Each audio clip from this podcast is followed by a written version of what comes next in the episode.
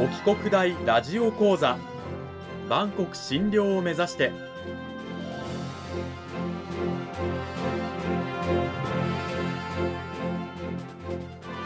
番組タイトルにある万国診療とは世界の架け橋を意味する言葉です。この番組はアジアの十字路に位置するここ沖縄にある沖縄国際大学で日々どのような研究や教育が行われているのかを発信していく番組です。案内人はラジオ沖縄アナウンサー小橋川響が務めます。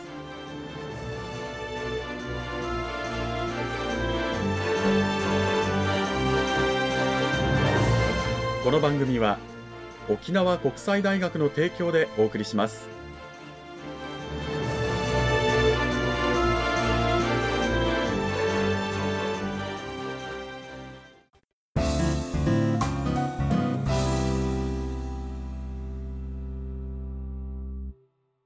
沖国大ラジオ講座さあ今週もですね先週に引き続き沖縄国際大学総合文化学部社会文化学科の市川智夫先生を迎えてお送りします。市川先生今週もよろしくお願いします。よろしくお願いします。講義タイトルは健康と病気の歴史と題してお送りしていきます。今週の内容に入る前にまずは私の方で先週の簡単なおさらいをしていきたいと思いますまずそもそも健康であるという状態はどのように我々測定されてきたのかというお話から始まりました、まあ、今はないですけど昔は健康有料児の表彰といってねあの健康な児童を表彰するというような制度といいますかもあったということで今も続くもので言えば、まあ、義務教育の中である体力測定とかってもありますよね。で戦前戦中なんかには徴兵検査もありました。これも一種の健康を図るための制度でした。そんな中で沖縄独特の健康を図るイベントとしては全流赤ちゃんコンクールというものがありました。1951年から71年までのおよそ20年続いたコンクール。そもそもなぜこのイベントが始まったのかというのは育児知識の普及が目的でした。コンクールのキーワードも合理的な育児というふうに掲げられていたんですよね。本当に各地域地域で健康な赤ちゃんを選出していってそれらをまとめていって最終的に健康な1歳児が男女1人ずつ選ばれたというまさに全流全琉球から健康な赤ちゃんが選ばれてきたというイベントでした。で育児知識の普及が目的だったというこのイベントなんですけれどもじゃあこのイベント以前は育児どうだったのかということなんですけれどもやっぱりこう伝統医療、まあ、科学的知識に基づかないような民間療法みたいなものも結構あって代表的なものとしては遮血、まあ、血を抜くですね。で血を抜くことで悪いものを外に出すみたいな方法、まあ、ブーブーなんてね言われていたんですけれどもそれから赤ちゃんは体重があればそれでいいんだというような考え方。そうじゃないですよね。体重があっても例えば何かしらの病気をしていたりとかいろんなこう健康に問題がある可能性はあるんですがそういった育児知識の普及啓発活動が必要だった。という経緯もあって全流赤ちゃんコンクールが開催された。でそれもある程度達成されたといういうことでイベントも今は終了したというようなお話。それが第1週のお話でした。さあそれを踏まえて市川先生今週はどういったお話聞かせていただけるんでしょうか、感染症の世界的流行パンデミックの歴史と。いうお話をしたいと思います。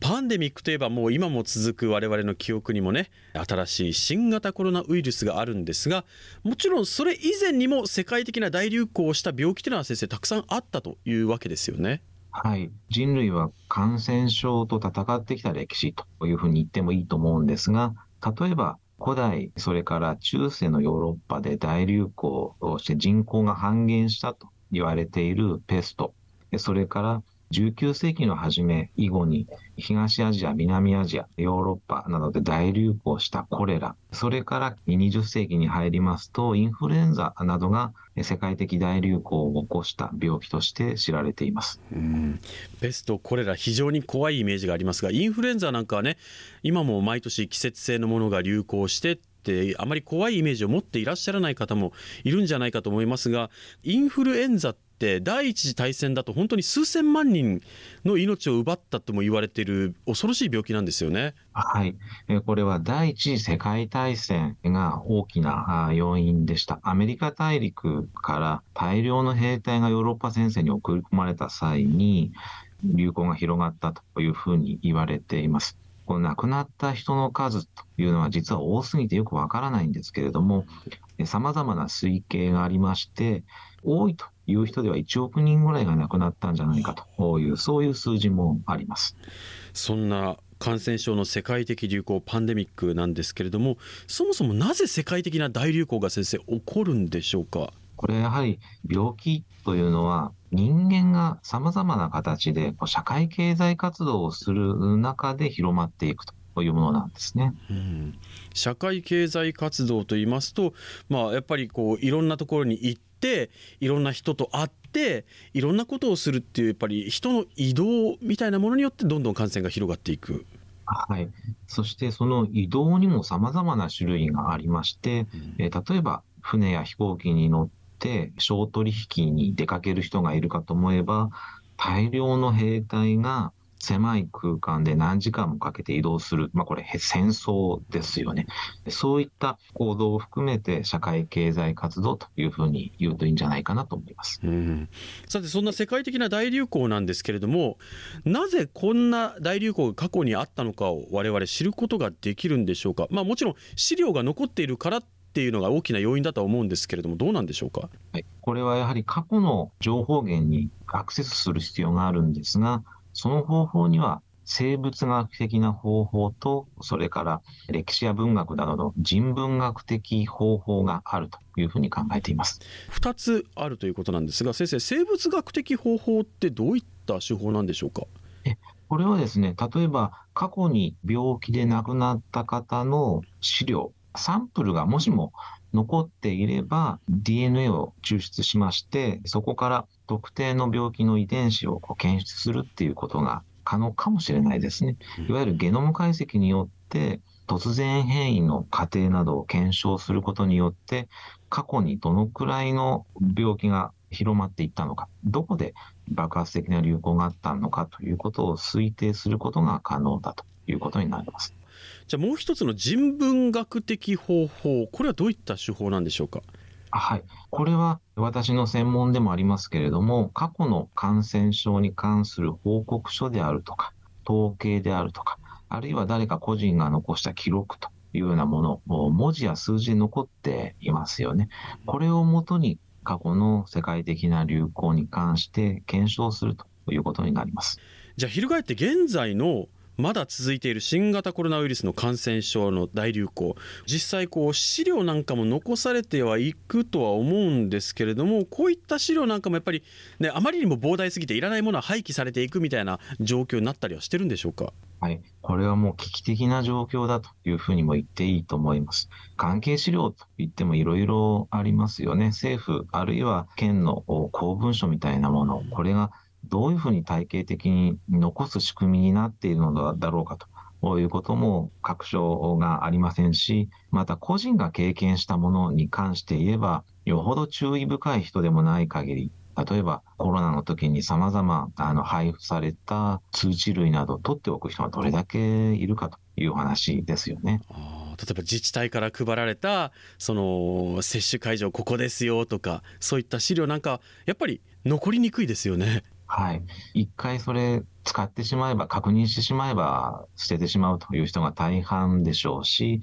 また電子的な手段で来た通知などは、量が終われば削除するというのがまあ普通なのかもしれないですね。じゃあ、そういった記憶を残そうっていうような活動というのは先生、起こってはいないんでしょうか？はい。これは歴史学研究者、それからアーキビストと呼ばれる資料を保全する方たちが中心となって、9月にですね、日本学術会議からの提言という形で資料の記録、それから記憶の保全と継承という冊子を作成しました。一時期あれだけ騒がれたコロナに関して、やはり忘れ去られるということに関して歴史研究者などはま危機感を覚えているということになります。大流行がねまだ続いている新型コロナ、まあ、これが忘れ去られるということはさすがに後世ないとは思うんですがもしかしたら過去に大流行した病気でも今我々誰も覚えていない記録が全部廃棄されているから認識されていない大流行ももしかしたらあったかもしれないですよね。うん大流行そのものが全く痕跡もなくなってしまうということまでは考えにくいんですけれども、でも、その感染症が人々にどういう影響を与えたんだろうか、それで生活がどういうふうに変わったんだろうか、みたいな、そういう人間の肌感覚みたいなものですね。これは記憶としても進まっていて、記録としても残っていないということは十分にあるんじゃないかなと思います。まあ、今ね例えばコロナに感染してこれぐらい辛かったっていうような日記を書かれてる方とか友人が感染して知り合いが感染してこうだった街の良さこうだったって日記にね残されてる方もいらっしゃるかもしれませんけどもしかしたらその資料が日記が後々のように重要な意味を持ってくるっていうそんな未来があるのかもしれませんね。実際に100年前のインフルエンザの時の日記が最近出版されたりしまして、やはり日記って個人の感覚を示すものとしては非常に重要なんですよね。でまた、現在はあの X とか、かつて Twitter と言われていたものに大量にやはりコロナ関係の情報がアップされていますけれども、これ、貴重な情報源というふうにも言えるかもしれません。ぜひね、皆さん、まあ、コロナ関連でも何でもいいんですけれどもね、自分の書いたもの、あるいは配布されてきた資料、残しておくと後々大きな価値を持つかもしれません。2週にわたって沖縄国際大学総合文化学部社会文化学科の市川智先生にお話を伺いました。市川先生どうもありがとうございました。ありがとうございました。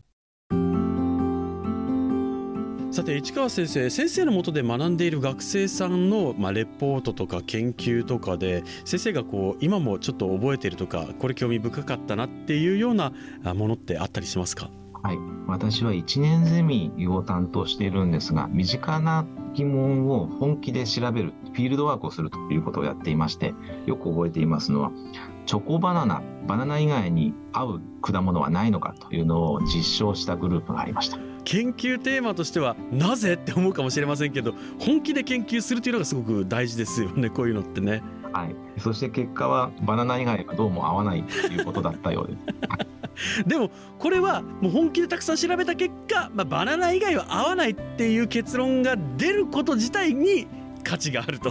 はい、私も学生にそのように言ってその時随分褒めた記憶があります。そして2週にわたってね健康と病気の歴史のお話をしていただきましたけれどもそういったお話をもっと知りたい先生からお話を伺いたいという方は沖国大の市川先生の研究室のドアを叩いてみてください。先生2週にわたってどうもありがとうございましたありがとうございました。